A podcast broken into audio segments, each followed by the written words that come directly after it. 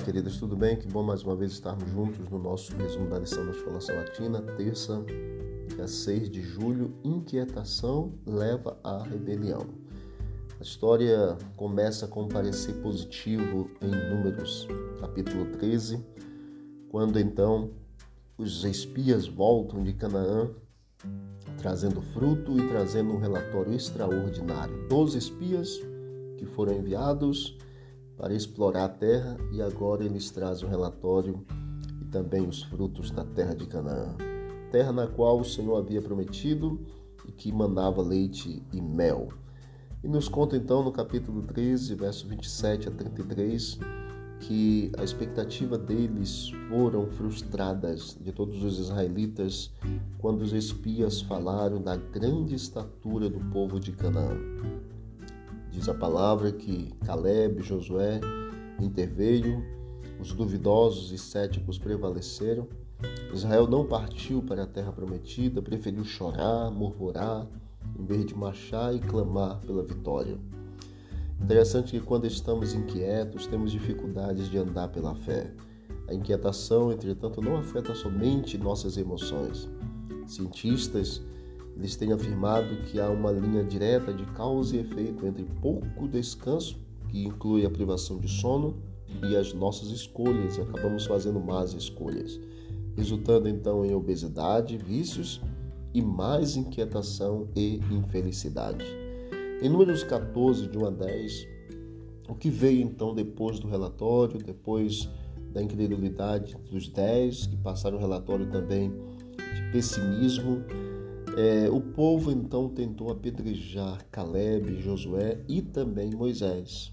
As coisas foram de mal a pior. O apelo de Caleb, tão somente não sejam rebeldes contra o Senhor, em Números 14, 9, não foi atendido. E aquela assembleia se preparou para apedrejar os líderes que Deus havia os escolhidos. A inquietação leva à rebelião, e a rebelião, no final das contas, leva até mesmo à morte. Os espias infiéis denunciavam em alta voz Caleb e Josué e levantou-se o clamor para os apedrejar. O livro Patriarcas e Profetas nos diz: quando subitamente as pedras caíram de suas mãos, um silêncio tomou conta de todos e tremeram de medo. Deus interveio para impedir seu desígnio assassino. A glória de sua presença, como uma luz brilhante, iluminou o tabernáculo. Todo o povo viu o sinal do Senhor e ninguém ousava prosseguir com a resistência. Os espias que trouxeram relatório negativo agacharam-se tomados de terror e com a respiração contida procuraram suas tendas. Quando lemos 14 de Números, livro Números 14, parece que a cena foi paralisada. E podemos ouvir a conversa de Deus com Moisés.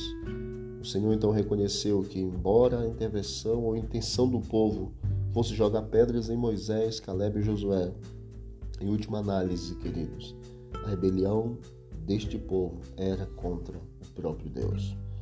Que Deus tenha misericórdia de nós, que conhecemos toda a história do povo de Israel, todas as situações deles vividas, que a gente possa ter consciência e vivermos pela fé, colocarmos as nossas ansiedades e inquietações para o Senhor cuidar e assim vivermos tão somente para honrar e agradar o Senhor. Que Deus nos abençoe. Vamos orar? Querido Deus, obrigado por esse momento de estudo, obrigado por essa, esse resumo da lição da Escola Sabatina. Nos ajude, Senhor, a entendermos teus planos, a andarmos pela fé, a não nos rebelarmos contra nossos líderes e nem principalmente contra o Senhor.